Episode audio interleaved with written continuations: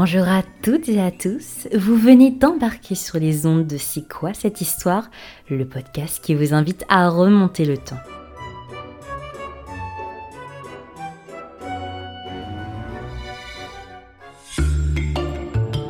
Bienvenue dans ce nouvel épisode de C'est quoi cette histoire? Je suis ravie de vous retrouver aux côtés de celle pour qui la romantique n'a pas de secret.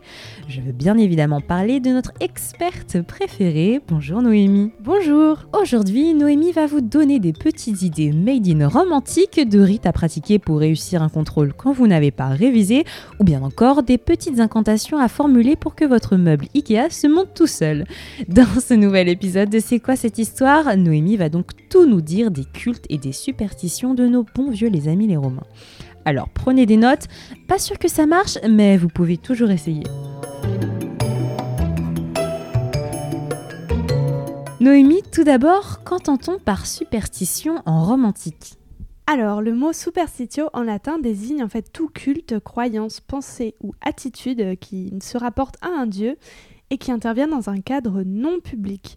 Donc en fait, superstitio est le contraire de la religio, qui elle désigne le culte public qui est rendu au dieu par les magistrats et les prêtres euh, officiels. Le sens principal de superstition est donc celui de mauvaise religion, hein, entre guillemets.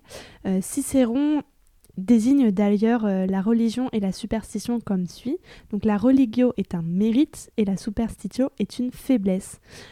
Et euh, Sénèque, dans son traité De Clementia, écrit La religion honore les dieux, la superstition les profane. Donc vous voyez qu'il y a bien cette, euh, cette dualité qui oppose religion et superstition. Donc nous n'allons pas nous appesantir dans cet épisode sur les dieux qu'honoraient les Romains, puisqu'on pourra y dédier un sujet à part mais donc bien sur la question de la superstition. Et justement, en quoi consistait un culte privé euh, et comment se déroulait-il? Donc le culte privé désigne les actes religieux qui sont réalisés au sein d'une même famille et donc sous la responsabilité toujours du pater familias, donc ce père de famille qu'on a déjà croisé euh, à plusieurs reprises dans nos épisodes précédents. Tous les membres d'une famille vont participer à ce culte privé et euh, ils honorent donc plusieurs dieux différents. Donc, quels dieux différents euh, Ces dieux se répartissent en plusieurs catégories. Donc, pour commencer, je vais évoquer avec vous les pénates. Donc, l'étymologie de pénate, c'est pénus, qui signifie garde-manger. Donc, les dieux pénates sont les divinités du foyer qui veillent sur le feu de cuisine, en fait, dans leur euh, première acception. Et ces dieux vont se déplacer avec la famille qu'ils protègent. Donc, ils sont pas en fait liés à, une maison. Imaginons que les personnes déménagent, ces dieux suivent la famille en fait, ils sont vraiment liés à la famille. On peut par exemple penser au cas d'Aîné, donc Aîné qui est l'ancêtre de Romulus et Rémus et qui a fui Troie pendant la guerre de Troie pour se rendre en Italie. Et donc en fait dans les, dans les textes, il est dit que son père Anchise transporte avec lui les pénates de son foyer. Leur culte est associé à celui de Vesta, qui est la déesse du feu domestique, mais également euh, à qui est dédié un collège qui est appelé le collège des Vestales, donc ces fameuses, euh, ces, fameuses femmes euh, qui sont vouées à veiller le feu sacré de la cité, qui ne doit jamais s'éteindre. Donc une autre catégorie de divinités qui entre en jeu dans le culte privé sont les lars. Les lars sont les divinités qui sont attachées à un lieu fixe cette fois et qui ne suivent donc pas la famille dans ses déplacements. Ces divinités sont honorées comme les génies du lieu où la famille réside elles sont censées apporter l'abondance et la prospérité à la famille en question. Les lards sont euh, représentés généralement sous les traits de personnages jeunes qui portent des cornes d'abondance ou alors sous la forme de génies tournoyants qui tiennent une patère dans la main pour euh, donc des offrandes de fruits, mais également des euh, vases à boire qu'on appelle riton pour la libation de vin. Ce sont en fait des dieux agraires qui protègent euh, généralement les carrefours, donc euh, les lares compitales, ou alors les maisons, donc les lares familiares. Et euh, on connaît également des lars qui sont, eux, protecteurs de l'État en général, en fait, donc qu'on appelle pour leur part les lares praestites. une dernière catégorie de, divinités qui sont vénérées dans le cadre du culte privé sont les dieux man, les dix manes. Donc c'est une expression qui signifie en fait littéralement les bons dieux il s'agit des ancêtres de la famille et ce sont euh, en fait des puissances qui peuvent être maléfiques Et donc, l'utilité de, de leur vouer un culte privé est en fait de, concilier leur bonne grâce pour ne pas que leur, leur puissance maléfique puisse se développer à l'encontre de la famille. Donc le pater familia, c'est celui qui est en charge du culte des mânes. Ce n'est pas un culte qui est effectué par tous. Donc ce, père de famille va sortir la nuit seul et euh, va jeter des poignées de, fèves cuites pour apaiser euh, les dieumanes. Et de la même manière, on craint euh, aussi les lémures qui sont des fantômes autorisés à quitter leur tombeau à certaines époques de l'année. Euh, donc concernant le culte même maintenant, la famille procède tous les jours au culte domestique dans l'atrium euh, devant un laraire, donc l'ararium. Qu'est-ce qu'un laraire C'est une, petite niche qui contient les statues des, divinités qu'on honore, donc les lares, ou encore d'autres divinités plus habituelles, euh, comme par exemple Mercure, Vénus, etc. Par exemple, le jour d'un mariage, les jeunes filles vont introduire une statuette de Vénus dans ce laraire pour euh, symboliser l'amour et la fécondité. Et donc cette statuette est placée dans euh, le laraire de leur époux. C'est donc l'équivalent d'une petite euh, chapelle domestique, par exemple, comme ce qu'on peut retrouver dans des, anciennes demeures aujourd'hui. À chaque repas, la famille va également offrir au lard une partie de la nourriture qui a été préparée pour eux. Et trois fois par mois, le laraire est orné de fleurs. Chaque partie de la maison est protégée par une divinité euh, particulière, qui ont toutes euh, des, noms spécifiques et des attributions euh, qui leur sont propres. Donc pour citer plusieurs exemples, Forculus garde la porte, Limentinus la pierre du seuil, Cardea les gonds des portes notamment. D'autres divinités sont, elles, plutôt dédiées aux enfants de la famille, Vaticanus aide le petit bébé à pousser son premier cri, Kunina protège l'enfant dans son berceau, Rumina l'aide à téter, Educa lui apprend à manger et Potina à boire, et Fabulinus va lui apprendre à parler. Donc quand, l'enfant apprend à marcher, par exemple, Abeona protège ses départs et Adeona, cette fois, protège ses retours. Donc c'est tout un ensemble de, divinités qui sont également liées à la maison et à la famille. D'autres divinités vont venir protéger le bétail et les récoltes. Donc Bubona s'occupe des bœufs, Epona des chevaux, Palès des moutons, Flora fait fleurir le blé et Matula le fait mûrir. Donc Robiga les protège de la rouille. Et donc pour terminer ce petit tour d'horizon, on célèbre également Force et Fortuna qui sont deux divinités du hasard, Fides qui correspond à la bonne foi, Honor à l'honneur, Virtus à la valeur, Concordia à la force, maintenant la cohérence des citoyens et Fébris à la fièvre. Donc plutôt euh, de ce côté-là des, valeurs et des vertus en fait. Est-ce que ces cultes privés étaient pratiqués par une majorité de citoyens euh, Est-ce que c'était majoritaire dans la société romaine ou est-ce que c'est vraiment un phénomène minoritaire? Alors c'est quelque chose qui est quand même très présent dans la société romaine. Par exemple, si vous vous rendez un jour à Pompéi et que vous vous baladez un peu dans les, dans les maisons qui sont euh, ouvertes au public, vous pouvez vous prêter un petit jeu et chercher un peu euh, dans les maisons euh, ces petites niches, c'est l'araire, et vous vous rendrez vite compte en fait que ces l'araire se trouve absolument partout, quasiment toutes les maisons en disposent, donc c'est vraiment quelque chose qui fait partie intégrante des, des, maisons et donc qui, qui, rythme la vie des, familles romaines. De quelle façon les Romains font-ils pour interpréter ce qu'ils considèrent être des signes de Dieu? Les, Romains ont en fait dans ces cas-là recours à la divination, qui est euh, l'une des formes de la communication des hommes euh, avec les dieux. Donc euh, c'est vraiment une composante majeure de la religion pour les Romains. Il existe un grand nombre de méthodes différentes pour de la divination, que ce soit des devins itinérants, des prophètes, des magiciens, des augures, etc. Euh, toutefois, seulement trois formes de consultation sont véritablement acceptées dans le cadre de la religio, donc euh, la religio euh, pour, pour rappel la partie culte public, à savoir la divination des augures, la consultation des livres sibyllins et la consultation des organes intérieurs des victimes sacrificielles. On parle d'extispicium. Donc je vais aborder ces trois types différents de divination. À commencer par les augures. Euh, les augures euh, prennent les auspices, donc c'est-à-dire qu'ils consultent les dieux en observant des signes, tels que le vol des oiseaux par exemple, mais aussi euh, les apparitions d'éclairs dans certains cas, ce genre de choses. dans ce cas, pour les éclairs précisément, on parle de fulguration. Et donc si les éclairs mais en fait il en va de même avec les oiseaux, c'est quelque chose qui est assez général. Si les éclairs apparaissent à droite de l'augure, c'est un bon présage, alors qu'à gauche, il est mauvais. Certaines affaires nécessitent donc euh, cette consultation des augures, même dans le, domaine public. Euh, c'est un moyen qui permet de contrôler si les dieux donnent leur accord, leur aval en fait, pour euh, une action que l'on souhaite accomplir par la suite.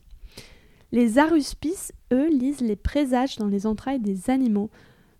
Et cela permet notamment de s'assurer que les dieux sont toujours aux côtés des Romains, donc c'est un peu l'étape qui suit celle de la prise euh, des auspices, puisque là on, est en train d'effectuer quelque chose et on veut voir si c'est toujours euh, quelque chose d'accepté. Ou alors on peut également euh, s'en servir pour tirer un présage pour une décision à prendre. Donc ça se recoupe d'une certaine manière aussi avec les augures. La consultation des livres sibyllins maintenant. que sont les livres sibyllins? Il s'agit en fait de recueils d'oracles grecs qui sont conservés par le Sénat à Rome. Et selon une tradition ancienne, ils furent achetés à la Sibylle de Cume, donc Cume qui se trouve euh, en Italie aujourd'hui, par le roi de Rome à l'époque, Tarquin le Superbe, donc ça remonte au VIe siècle avant Jésus-Christ.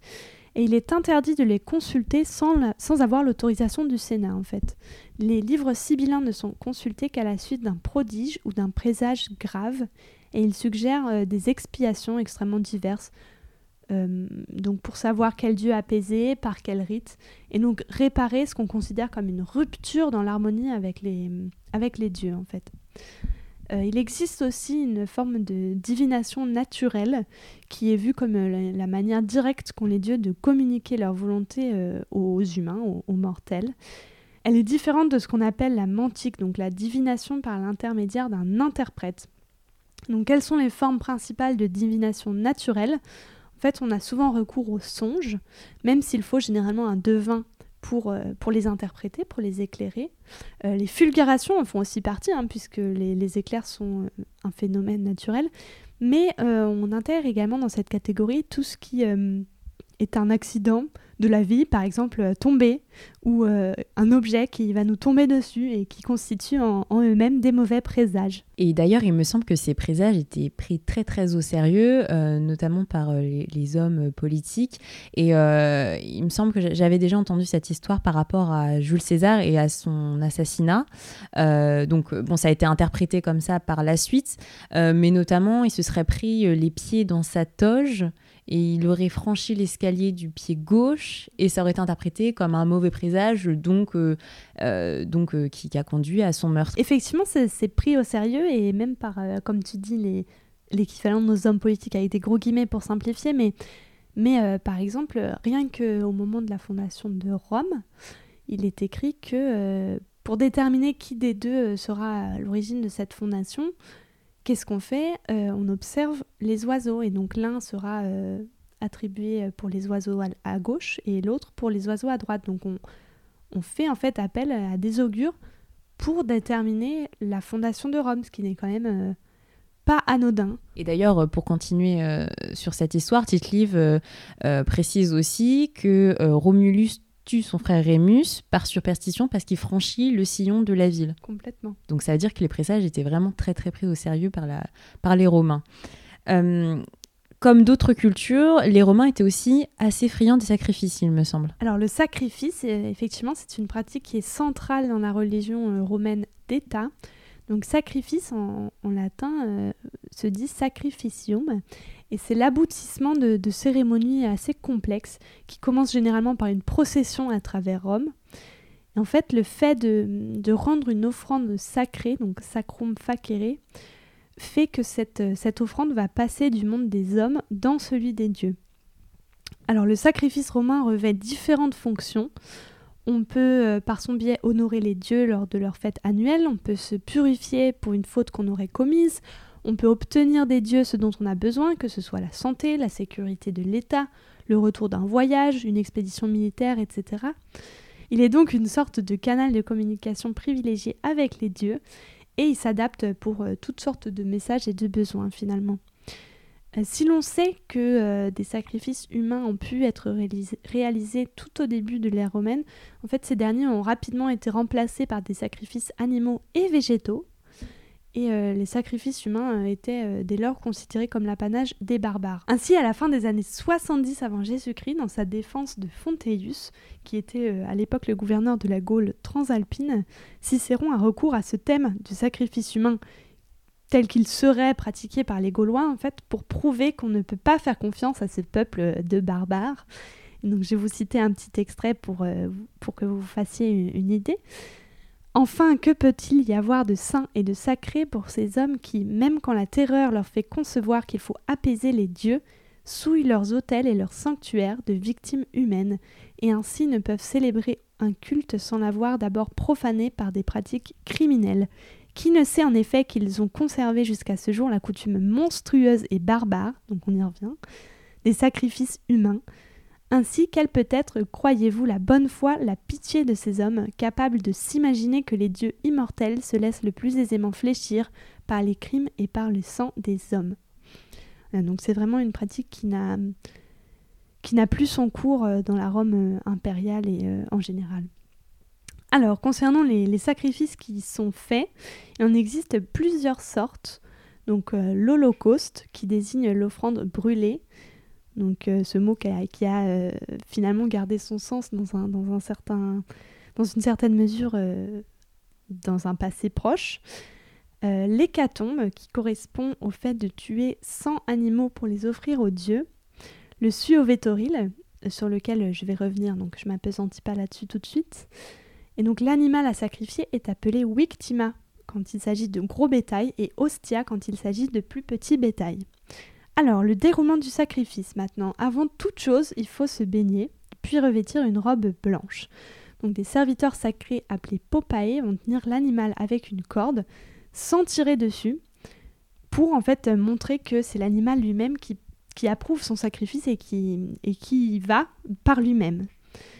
Le terme immolatio, contrairement à, ses dérivés français, désigne le moment où l'on tue l'animal et se traduirait par euh, consécration dans le, cadre du sacrifice romain. Euh, la personne qui va célébrer euh, ce sacrifice verse sur la tête de l'animal du vin et de la mola salsa, qui est une mixture d'épeautre et de sel, et il passe ensuite un couteau sur, sur l'échine de l'animal. Le vin que l'on verse représente le destinataire divin, alors que la mola salsa qui est préparé par les Vestales, représente le peuple romain. Les arispices vont ensuite examiner les entrailles pendant que les chairs qui ont été prélevées sur l'animal sont partagées entre le prêtre, celui qui offre le sacrifice, puisque le sacrifice est toujours offert dans le sens payé par une personne euh, précise, et l'assistance qui assiste à ce sacrifice. Euh, en effet, cette partie qui revient à la divinité n'est pas, contrairement à ce qui se passe en Grèce, constituée des os recouverts de graisse, mais de certains organes internes de l'animal qu'on appelle exta et qui sont en fait considérés par les Romains comme le siège de la vie. Donc quels sont ces organes? En général, le foie, les, poumons, le cœur, le fiel et euh, l'omentum, qui est la membrane qui enveloppe les intestins. Donc ces, entrailles sont bouillies dans des marmites et déposées sur l'autel, puis assaisonnées de cette mola salsa et du vin à nouveau.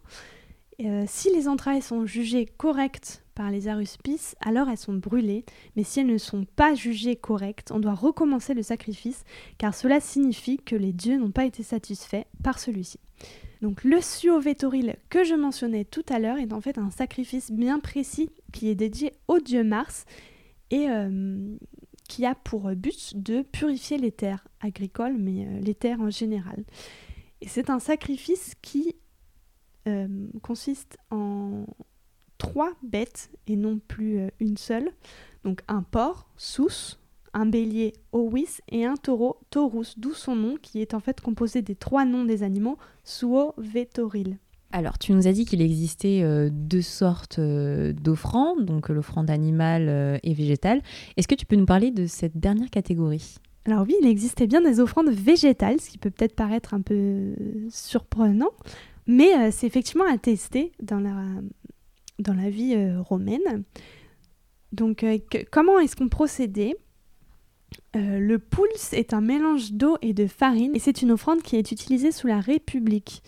Mais on a également quelques témoignages de son utilisation sous l'Empire et notamment par les frères Arval Les frères Arval sont des prêtres qui sont dédiés à la divinité Dea Dia.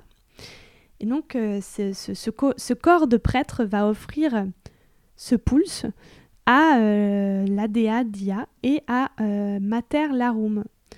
Peut-être justement parce que l'emploi de ce mélange utilisé sous la République donnait une sorte de, caractère un peu archaïsant à leur culte, alors que eux, eux exerçaient sous l'Empire. Euh, à côté de cette bouillie de céréales, euh, il existait aussi des gâteaux et des galettes. On parle de strues et fertum, et qui seraient utilisés dans, les rites sacrificiels comme équivalent de euh, l'encens aujourd'hui. À nouveau à prendre avec des guillemets, hein, parce que c'est à titre de comparaison, mais c'est pas exactement le, même emploi. Hein. Euh, il existe aussi d'autres types de gâteaux sacrificiels que ces deux que je viens de mentionner. Donc les arculata, qui sont des couronnes de pâte, le glomus, qui a la forme d'un vase, ou encore le pastillum, qui ressemble à un petit pain. À côté de ces offrandes végétales euh, qui se rapprochent de la nourriture, en fait, il ne faut pas non plus oublier l'utilisation du vin, qui est extrêmement courante et euh, très importante dans les sacrifices tous les végétaux qui sont offerts sont en fait euh, préparés au moment de l'offrande sous forme de, plats ou de boissons pour le vin. Et quand les libations sont offertes, le vin par exemple est déjà pressé, il a déjà fermenté.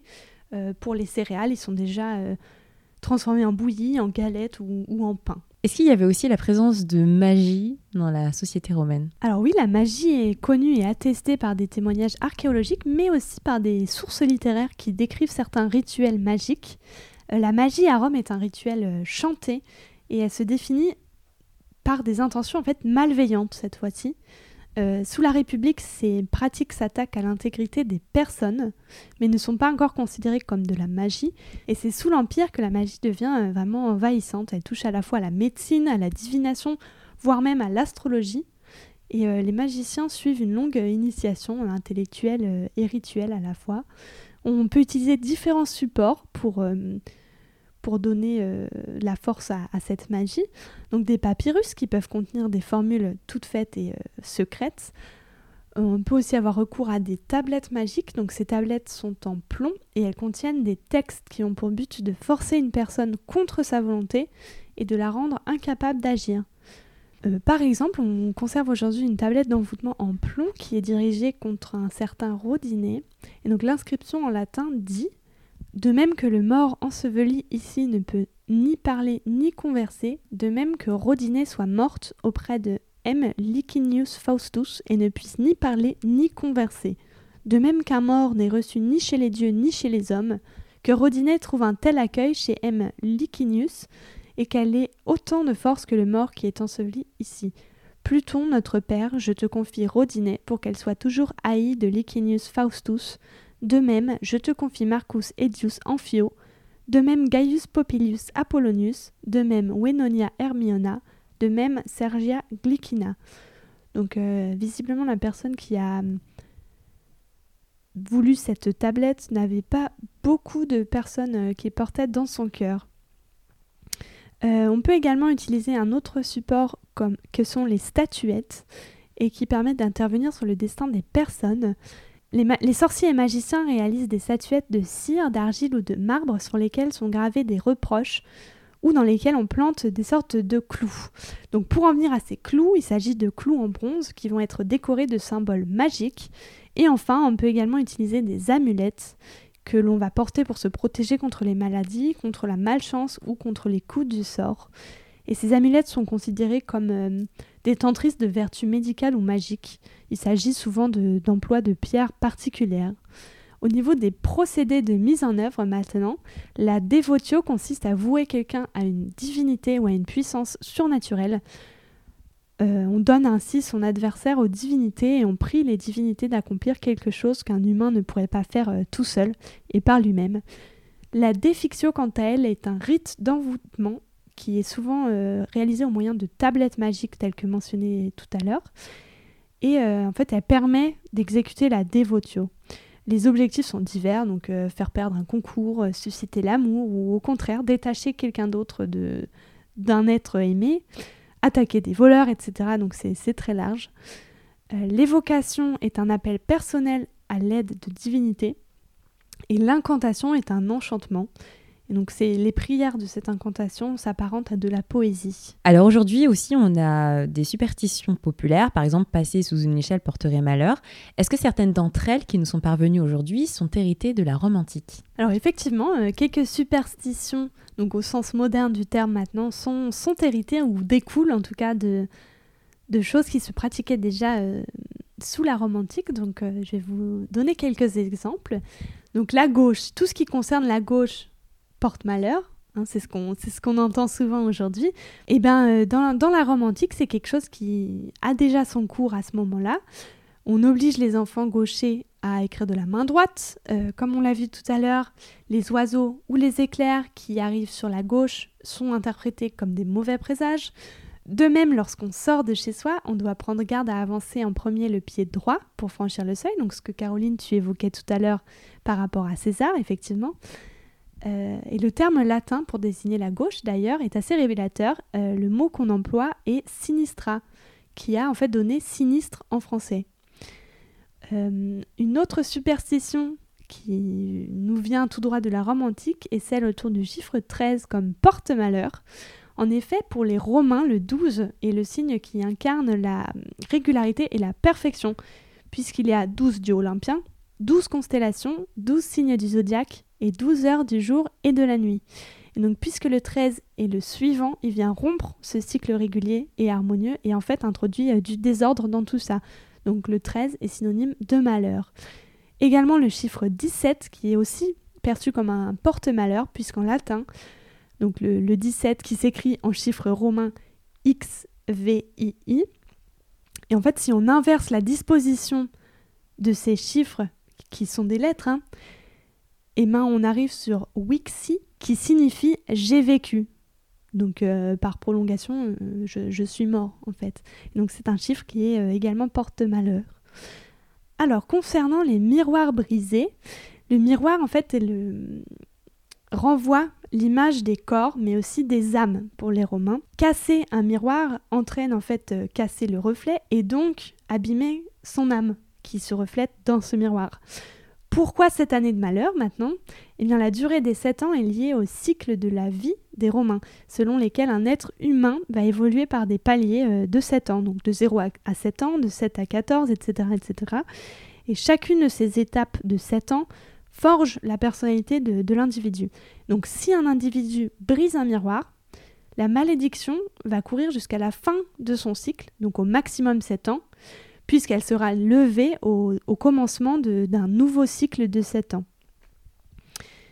Euh, faire teinter une cloche près d'une femme en train d'accoucher euh, écarte les mauvais esprits et favorise une naissance sans encombre. Et c'est quelque chose qui a euh, parfois encore cours aujourd'hui. Et pour terminer, lorsqu'on prononce des mots de mauvais augure, on va cracher trois fois par terre, donc euh, c'est ce que faisaient les Romains, étendre l'index et le petit doigt vers le sol. donc euh, c'est vrai qu'aujourd'hui on a tendance euh, à dire certains mots, ne pas, ne pas les prononcer puisqu'ils portent malheur. Merci à toi Noémie pour toutes ces informations. Si vous avez envie de poursuivre votre voyage dans les croyances romaines, retrouvez toutes les œuvres de référence sur le sujet listées soigneusement en description par Noémie.